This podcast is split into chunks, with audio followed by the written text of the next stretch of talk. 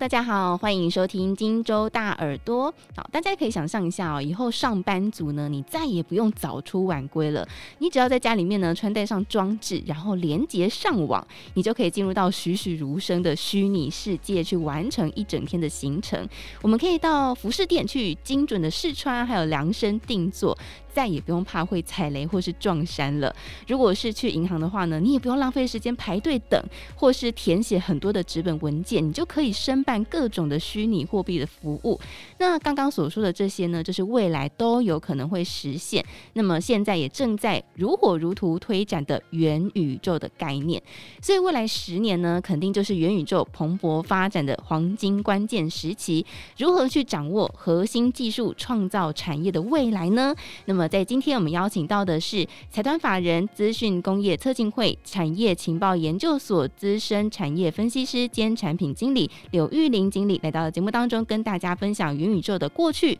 现在还有未来。欢迎柳经理，柳经理你好。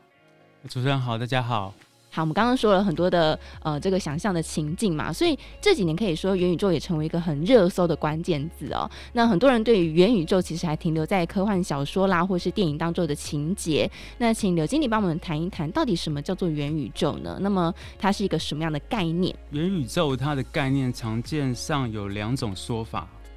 第一种是多人共享的一种沉浸的虚拟世界，那第二种是不限制，只能在虚拟世界中体验它。在真实世界也能啊，比如我们可以透过 AR，嗯，但是不管是哪一种，它都可以朝向啊经济身份等系统的虚实互通，它是可以持久的存在，并且它是可以随时随地进入的未来网络这样子的一个方向去发展啊，进而渗透到人们的生活，也就是成为生活的一部分。嗯，那要到这种程度，或许才能称作为元宇宙。嗯，那如果我们要进入到元宇宙的话，刚有说它可能会需要一些载具嘛，或者是你在生活中随时随地都可以进入。那如果要进入的话，必须要具备哪些软硬体的条件呢？呃，人类要进入元宇宙的条件，个人觉得它其实是不限制啊，只能透过像是 VR 专门的 VR 头盔或者是 AR 眼镜才能进入。那如果我们从普及的角度来看，我们初级可以从呃手机、平板。啊，进阶，然后再透过像是 AR、VR 的头戴装置等等的人机互动设备，啊，甚至是更长远的脑机界面，就是大脑跟机器的互通。啊，科幻一点讲，就像骇客任务那样。你说用意念去操控吗？啊，类似于这样子。哦，好，都可能是一种手段哦，只是摄入的程度不同，最终都是希望能够达到虚实互通、持久存在，然后随时随地的这样子的一个目的。那所以说，要满足上面这些目的啊的这个应用体验。就非常的重要。啊，比如我们一天不用这个体验，我们就浑身不对劲。啊，甚至它已经可以成为是一种习惯，嗯。啊，没有的话那就是空谈。好，但是在后疫情时代啊，当然科技大厂就呃引爆了这个元宇宙的话题延烧，像 Facebook 呢改名叫做 Meta，那激发了元宇宙的话题热度。那请柳经理跟大家分享一下，就是 Meta 啦，或是 Microsoft、Apple、Google 这些呃，包括还有特斯拉，他们这些科技巨头是怎么样看待元宇宙的呢？科技大厂的态度哦，我这边简单把它分成三大派别，呃，有乐观派、稳健派和负面派。嗯，那乐观派的代表像是 Meta、NVIDIA、高通啊、呃，甚至游戏大厂 Epic Games 等等，这派人马不少，而且他们正面而且积极的在布局。但是稳健派也不少，稳健派他们普遍是赞同元宇宙的理念，但是他在表态的时候就相对比较谨慎，主要就是希望避免过度的炒作，以利于整个产业的长期发展。嗯，那其中值得一提的是微软，微软它非常特别，它动作非常积极。包括他去年就进军了企业的元宇宙啊，今年又花费六百八十七亿美元收购暴雪来布局游戏宇宙，但都是连接既有的业务做长远的布局。表态的时候也怕过度炒作。那刚刚有提到 Google 和 Apple 嘛，那他们这两个哈两个巨头都是妥妥的稳健派。Google 的执行长其实在呃之前就曾经表态说，元宇宙他也认可元宇宙它是啊、可能潜力很庞大的，而且是伟大的数位革命。但他目前呢还是以稳固既有的优势地位优先，比如搜寻引擎，但是它背后其实默默加入了近期很一个比较热的话题，就是元宇宙开发论坛。嗯，Apple 的执行长呢，也是希望避免这种流行与炒作，而且他认为的元宇宙更像是 AR。负面派，实话说，整个科技巨头很少去公开反对元宇宙这件事情，但是特斯拉执行长马斯克他就自然没在怕。他主要是反对啊，透过 VR 头盔进入元宇宙这样子的一个模式啊，觉得荧幕绑在脸上很挫。他宣导未来应该是透过脑机界面进入虚拟世界。嗯，刚好他自己也创办了一家脑机界面公司。所以进入到元宇宙，它当然在呃一些设备当中，你需要做一些技术的突破，像是基础建设啦，还有关键能力与装置以及应用生态这三大的架构下，你要同步的去追求技术上的突破，去解决一些瓶颈，包括像是你的运算速度不够快啦，或是穿戴的装置不够舒服，还有内容应用不够实用等等的这些瓶颈。那请刘经理跟大家来分享一下，一些世界级的大厂呢，针对这三大架构的布局是什么？OK，我们先简单谈一下哈，刚刚提到的这三大架构，或者把它称之为三层次。那第一层就是基础建设层啊，包括像是五 G、六 G 啊、GPU、晶片等等。好，第二层就是关键能力与装置层，它包括了空间运算能力与去中心化能力，以及号称元宇宙入口的人机互动装置。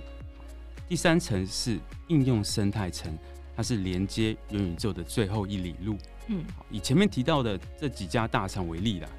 像 Meta，Meta 主要就是以社群用户的基础和深耕多年的 VR 切入，微软呢自然就是以它庞大的企业用户以及它耕耘许久的 AR、MR 来做切入。那 Epic Games 就是以大量的游戏用户基础与强力的开发引擎 Unreal 切入。那这三家就布局。主要是布局第二层，也就是关键能力与装置和第三层应用生态。还有一家 NVIDIA 啊，它是最强大的优势就是 GPU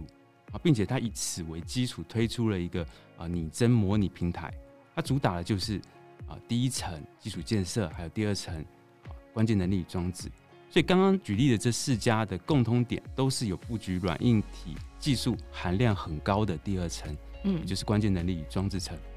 进而期许让元宇宙的发展更进一步。其实还有一个很 normal 的 共同点，就是这四家业者都有加入刚刚提到的这个元宇宙开发论坛。哦，所以大家一定很好奇啊，那台湾的厂商是不是在这个当中也会有一些切入的机会点吗？哦，台厂无论在全球或者是本土，自然还是在硬体装置这一块，其实最受关注。嗯，那也可以去对应那个层次的话，也可以说是第一层。基础建设和第二层关键能力装置，这主要是仰赖我国有一个坚强的半导体产业链，好像硬体相关的实力做支撑，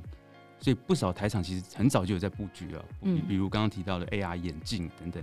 但其实这是一一块呃，这是一段万里的长征哦，而且近期半导体产业受到不小的冲击，需要很有耐心的去推展。嗯，所以听起来还有一段路要走，对不对？好，但是呢，这当然是一个机会点。呃，我们说经济它也是撑起了元宇宙的重要一环哦。在理想下的元宇宙情境呢，数位资产哦可以相互的流通，不再局限在单一的平台。那也因为这样子呢，就是让能够作为资产数位凭证的 NFT 哦，成为了元宇宙经济面的新焦点，甚至被形容是万物都可以操作，人人皆可发行，也为行销啦、获利还有投资都带来一些新的想象空间还有机会，但是大家也知道，这个 NFT 的交易规模是波动剧烈，好像有不少的隐忧，大家会有一些不同的声音出现。呃，NFT 到底有哪一些课题是值得注意，或者是要去小心应对的呢？好的，那先不论元宇宙到底会不会去中心化与否这样子的一个争议啊，目前 NFT 市场明显是不够成熟。那二零二一年呃，相较于二零二零年的交易规模落差超过两百多倍。近期又因为市场啊趋于熊市等因素，买气有明显的下滑。那这样子牛熊转换啊，整个加密货币市值都蒸发了不少。比如有一个元宇宙概念的 NFT 游戏叫 The Sandbox，嗯啊，它的加密货币 Sand 的市值啊，从差不多三个月多前三个月前左右，我看差不多三十二亿美元，到现在啊，到现在差不多十四亿美元，等同是蒸发了不到一半。嗯，那课题方面呢？课题方面最受关注的自然就是哄抬炒作，市面上仍然有大量不良的项目，引发过度炒作的乱象，容易营造出一种虚假的繁荣，嗯啊，进而可能就会加速泡沫。最近 NFT 其实这样子有个退烧的迹象，对投资人来说可能不太开心，嗯啊，但客观来看，或许更有助于它的长期发展。毕竟市面上有太多持有价值不高的项目了，对，所以或许我们可以想象像网络泡沫一样。泡沫后到最后的残渣，啊，慢慢就可能成功壮大，价格才会慢慢趋于理性。嗯，那在第二个课题啊，就是欺诈盗窃，也是非常重大的课题。基本上这也是因为哄抬炒作有利可图而来的嘛。嗯、那比如前阵子很红的呃 NFT 游戏界就爆发了号称最大规模的啊去中心化金融盗窃案，总值超过六亿美元以上的加密货币被盗。嗯，那 NFT 交易规模最大的平台啊叫 OpenSea。它也面临了许多欺诈盗窃的诉讼，甚至还有高层洗钱的盈余。嗯、那还有连周杰伦的无聊猿 NFT 也被盗过。嗯，呃，不少诈骗分子圈大饼，这种得手全款潜逃的情况也不是少见的。嗯，好，那随着千奇百怪的 NFT 问世啊，我个人建议啊，政府和企业都可以加强宣导，强化大众的认知程度啊，甚至是确立或完善监管的机关。可能会有人认为啊，区块链。要玩这个 NFT 嘛？区块链要搞懂、嗯、NFT 要发行要交易啊，不容易，所以一般的社会大众离他们比较远。但是其实之前朋友给我看过一张照片，很有趣。嗯，好，在某个夜市有一个阿伯，还是在摊贩上啊，提供代客上架 NFT 的服务。好，对，那三百块就可以上架一个项目。嗯，那如此的深入民间，我觉得多点防范认知还是比较好的。嗯，那最后一个课题就是环境损害啊，这也是攸关普罗大众，甚至是影响地球的。嗯啊，因为目前 NFT 主流还是基于以太坊上链交易的，也就是基于工作量证明机制，简称叫做 POW。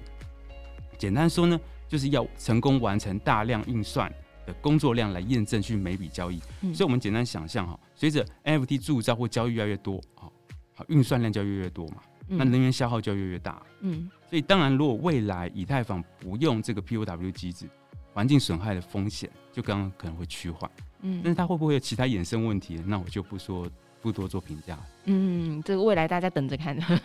好，但是像刚刚刘经理有说到，这个夜市摊贩都可以来做这个 NFT 代客上架的这个服务，显见呢，其实这个对于普罗大众来说，其实还是有一定程度的认知哦。那现在已经有很多的元宇宙概念的雏形应用，在很多领域来扩散发展。那像是娱乐啦、城市还有零售的角度，可不可以来谈一下这些应用的发展态势？娱乐的需求，它可以说是整个元宇宙。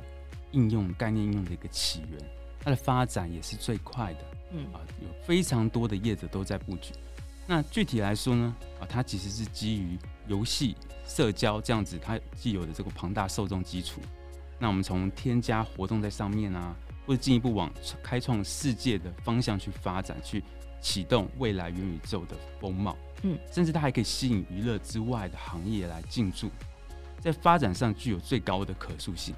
那举例来说啦，比如有一款这个生存类的游戏叫《Fortnite》，叫《堡垒之夜》。嗯，那除了它已经是许多人聊天聚会的场所，啊，还有明星在上面办演唱会，吸引一千多万的玩家同时上线同乐。还有微软的一个麦块，嗯，著名的开放世界游戏，也就是强调让用户自己打造内容、创造世界的游戏。它每月的活跃用户就已经超过一点五亿人。嗯，还有元宇宙第一股 Roblox 啊。内容创作分润给用户、给开发者的金额，在二零二一年就超过一点三亿美元，已经有不少人在上面工作赚钱。嗯啊，此外也有很多强调去中心化与 NFT 的游戏，比如刚刚提到的这个 The Sandbox，嗯，争议不少，也很有话题。嗯，好，所以刚刚讲到的是娱乐的层面。好，那如果以城市角度来说的话呢？哦，城市方面，当前其实有很多城市概念的应用案例，他们是。政府支持或者是主导的，但目的通常是为了要促进像是跨居民、跨区域的社会流动，甚至是观光和公共服务的转型为目的的。那进而是希望可以扩展更多行业服务在上面，比如我可以在上面办公，我可以在上面看赛、逛街、看表演啊、观光等等，所以它可塑性也相当高。但是这样子的一个城市应用，它长期运营。啊，这样子发展的难度很呃不小的，嗯，需要尽可能去创造居民持续参与的诱因，它才会成功，不然就会变成没人来的蚊子馆或者是蚊子城，嗯，那就得不偿失了。那以案例来说，目前日本有个叫虚拟涩谷的，它算是啊比较有代表性的案例了。人们如果可以在里面啊参加大量的活动，还可以跟其他相同标准的虚拟城市啊做互通，比如虚拟大阪。嗯，那在去年虚拟涩谷有办了一个叫万圣节的活动，还吸引了啊差不多五十五万人上线，算是相当不错了。嗯，好，所以这是城市的部分。好，那零售业来说呢？零售的部分，好，零售方面呢，元宇宙它其实吸引了大量的线上线下商品或品牌通路进入布局，嗯，主要也是希望能够结合像后疫情时代的数位转型、体验经济、虚实融合等等的风向。那先期的布局做法很多了，基础的做法我举两个，简单举两个。第一个是虚拟试用展示。比如三 D AR 的 AR 化的这种商品试用，或者是三 D VR 化的商场展示，那很多零售业者都有在布局这一块，而且这块台湾啊，台湾方面它的解决有一个有很多这个优秀而且有国际化能力的解决方案业者。嗯，那第二个是数位商品销售，就是刚刚提到的 NFT 或者是一般的三 D 数位商品。那进阶做法我也举两种。第一种就是我进驻别人的元宇宙出行，哈，嗯，通常这是进驻娱乐概念的元宇宙环境进行行销或者是销售，比如艾迪达，他就进驻了刚刚提到的 The Sandbox。好，第二种就是建构自家的自家的宇宙，而且它是长期性的，可以逐步扩展功能服务的，啊，这种难度就比较高。嗯，日本百货龙头三月伊势丹，它就打造一个虚拟百货，那算是比较经典的案例。那这个。呃，虚拟百货就是以真实的伊势丹百货为原型啊打造的，可以在上面聊天啊，可以买卖真实的商品或者是虚拟的商品，甚至是还有虚拟店员在上面提供服务，还可以参加很多虚拟的活动，并且往整个虚拟商城的方向去发展。嗯，哇，所以元宇宙其实真的面向很多的领域都可以做运用哦。所以那如果对于教育来说呢，像教育啦、办公还有工业，他们怎么应用教育的元宇宙？热度也是随着疫情的不断增长，所以越来越多人会希望有更有临场感、更深入的体验，并且呢，他们可能是从学校学校的体制教育去扩展到大众的科普教育，进而最终突破突破了这个既有的教育模式。嗯，从学校的体制教育啊角度来看呢，我们从现阶段而言，还是建议啊，透过像是三 D AR VR 的技术去优先满足小范围的需求啊，比如像是提升学科的表现。或者是用来点名啊，分组讨论啊，或者是举办闭点、义展或者校园征才会等等的活动，毕竟这是比较能够在短期呢看到成效的。嗯，那未来呢，我们再想象把这些逐步把这些体验做串联啊，甚至建立一个虚拟校园，嗯，让整个学校的生活都可以在上面运作。啊，到时候对师生的粘着度就会比较高了。嗯，好，所以教育的部分，那对于很多上班族来说，这个也是很值得期待哈，可以不用进办公室就在家里面工作了。那办公怎么来做呢？办公方面呢，疫情显然。大家都应该都很清楚，对既有的这个工作模式已经产生了非常非常深远的影响。嗯，未来呢，我想不管是线上线下、虚拟加实体这样子的一个混合模式，也可能伴随着元宇宙的浪潮，成为未来工作的重要选项。那在应用情境下，比如我们是这个办公的环境，或者是工作任务的资源啊，甚至是会议的协作讨论，除了既有的工作模式，也可以结合像 3D、AR、VR 等等的虚实工具。打造出一种混合模式，嗯，但是这种混合模式要成功相当不容易的。嗯、假设这些虚实工具就必须要在既呃整合既有工具的能力之上，还要做到最好啊，甚至是更好。比如平常我们用 Teams 来开会，对，但我们需要脑力激荡啊，脑力激荡的时候，我们可以迅速流畅的进入啊 AR VR 的空间啊，甚至是操作也非常自然，不然这样就没有什么意义。嗯，好，所以这个。办公的部分是这样子来应用的，那工业上怎么做呢？好，工业的方面可能谈的会比较深哦。嗯，那工业元宇宙必然会先谈这个数位分身，叫 digital twin 啊这个词。简单来说，我用举例来讲啊，比如我们可以将厂房的生产流程的各种环节，啊，透过数据收集、动态模拟。进行一种数位化的映射。当我们想要调整制程或者是调整设备、更换设备的时候，我们就可以提前预测，来分析可能的变化、可能的成效，去优化生产的效率，甚至是啊能够大幅的降低成本。而数位分身本身就是工业转型的重要趋势，虽然它与元宇宙有一些本质上的区别，嗯啊，但是数位分身仍然可以纳入元宇宙的技术体系，并且它已经进入市场的部署阶段，为未来的工业元宇宙奠定基础。嗯，当然啦，数位分身的成本和数据商业隐私的课题依然是非常大的阻力。所以，如果要往更元宇宙、更大范畴的方向去迈进，还是需要做更多努力的。好，所以我们今天呢，来请刘经理跟大家分享的，就是元宇宙在全方位的应用，还有当然我们对于厂商来说，它的商机以及可能切入的角度在哪边，还有对于一般的民众来说，我们未来的生活可能会是什么样子的，在今天的呃分享当中都有非常清楚论述。好，那最后我们的刘经理有什么想要补充跟大家分享的吗？最后其实不免俗的想强调一下，我刚刚前面提到的啊、呃、这些应用或者是案例。其实都还远远谈不上是已经是元宇宙了，